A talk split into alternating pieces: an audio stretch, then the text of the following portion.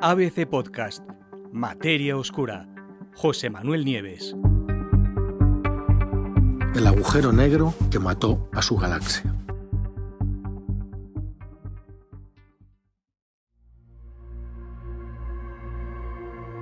Gracias al telescopio espacial James Webb, una vez más el telescopio James Webb, un equipo de astrofísicos dirigidos por un científico que se llama Adam Carnal, que es del Real Observatorio de Edimburgo, acaba de encontrar, acaba de observar por primera vez cómo un agujero negro supermasivo mata, entre comillas, a su galaxia anfitriona. Es decir, la apaga repentinamente, le impide que siga fabricando nuevas estrellas. Esta desechada galaxia, que se llama GS 9209, dio a luz a la mayoría de sus estrellas durante un estallido de actividad que solo duró 200 millones de años, entre 600 millones y 800 millones de años después del Big Bang. Es decir, es una galaxia que está en la juventud, en, la infancia del universo. Después de ese periodo, la actividad cesó de repente y misteriosamente. Desde luego, los propios científicos dicen que es muy sorprendente lo rápido que después del Big Bang esta galaxia cesó, terminó ya de formar estrellas, o sea, puso final a su vida. En el universo local, es decir, por aquí cerca, han pasado 13.700 millones de años en el universo presente, la mayoría de las galaxias muy masivas están más o menos en esa situación. Han dejado de fabricar nuevas estrellas, pero claro, eh, el proceso para llegar hasta ahí, para esa madurez o a esa vejez, es algo lento, o se pensaba que era lento que dura miles de millones de años. Pero cuando vas al principio del universo, como sucede con esta galaxia, con GS 9209, pues resulta que no, no ha pasado tiempo suficiente para que ese proceso que se supone tan lento de madurez y de extinción se produzca. Es decir, los científicos siempre pensaron que nunca iban a encontrar galaxias muertas ya tan temprano en la historia del universo. ¿Por qué no se había visto antes? Bueno, Mm, lo cierto es que sí se había detectado antes, pero os cuento, eh, GS 9209 la observaron por primera vez a principios de los 2000. Pero durante los últimos años, durante los últimos cinco años, ha habido varios estudios que ya apuntaban a que, a pesar de su enorme distancia, está a unos 12.500 millones de años luz de la Tierra, pues esta galaxia ya estaba muerta, a pesar de, de ser tan joven, ¿no? Y sin embargo, hasta ahora no había sido posible estudiarla en las longitudes de onda infrarrojas necesarias para medir exactamente esa distancia y calcular su edad eh, real. Y eso ha habido que esperar a que llegara el James Webb. Ahora sí que se ha podido hacer con el telescopio espacial James Webb, que está, como sabéis, diseñado especialmente para observar con sus sensores infrarrojos de máxima sensibilidad los primeros capítulos de la historia del universo.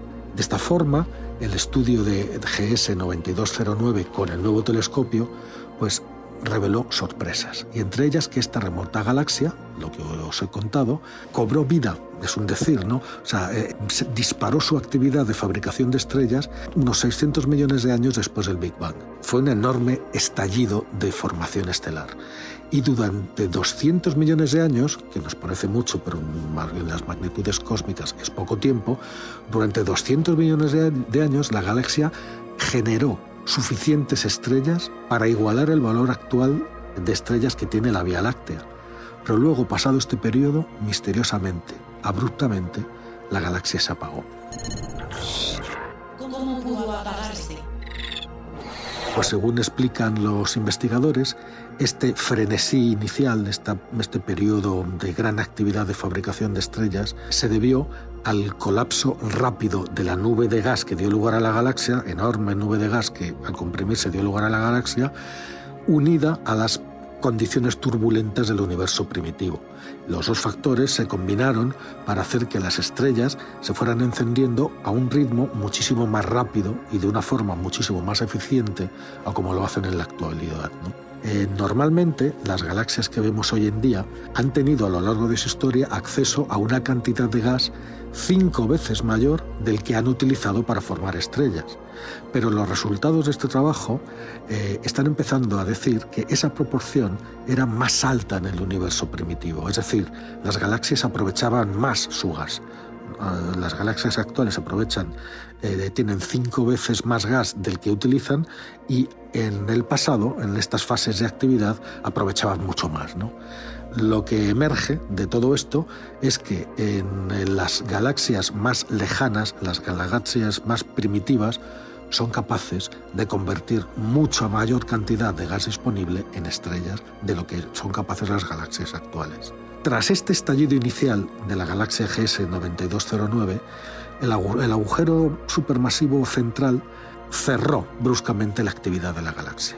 ¿Y por qué saben que fue el agujero negro central? Pues probablemente ese agujero negro creció lo suficiente como para convertirse en un cuásar.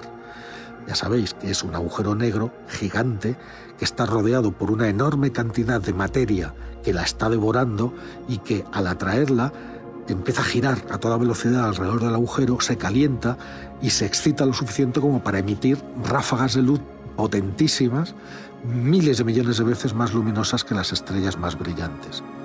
Entonces, si tenemos un agujero negro masivo con cosas cayendo dentro, como este es el caso, eso lleva a que se irradie muchísima energía.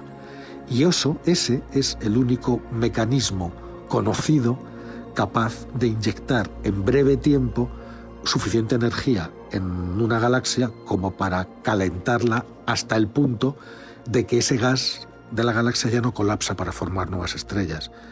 Es decir, o incluso queda barrido de la galaxia, con lo cual la galaxia muere. La galaxia ya no es capaz de formar estrellas y muere. Después de este descubrimiento, los científicos evidentemente quieren más. Y tras haber obtenido estos resultados tan espectaculares, los investigadores ahora lo que planean es seguir estudiando a GS 9209 con el ELT, ya sabéis, el telescopio extremadamente grande que tiene el Observatorio Europeo Austral en Chile, que está programado para empezar a, operar a principios del año 2028.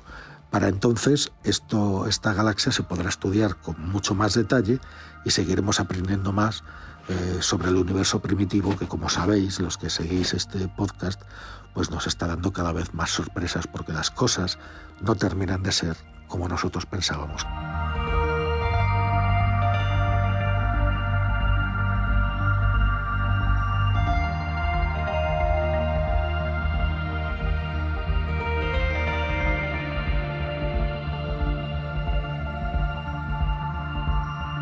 Puedes escuchar todos los episodios en abc.es, iVoox, Wanda, Spotify, Apple Podcast y Google Podcast.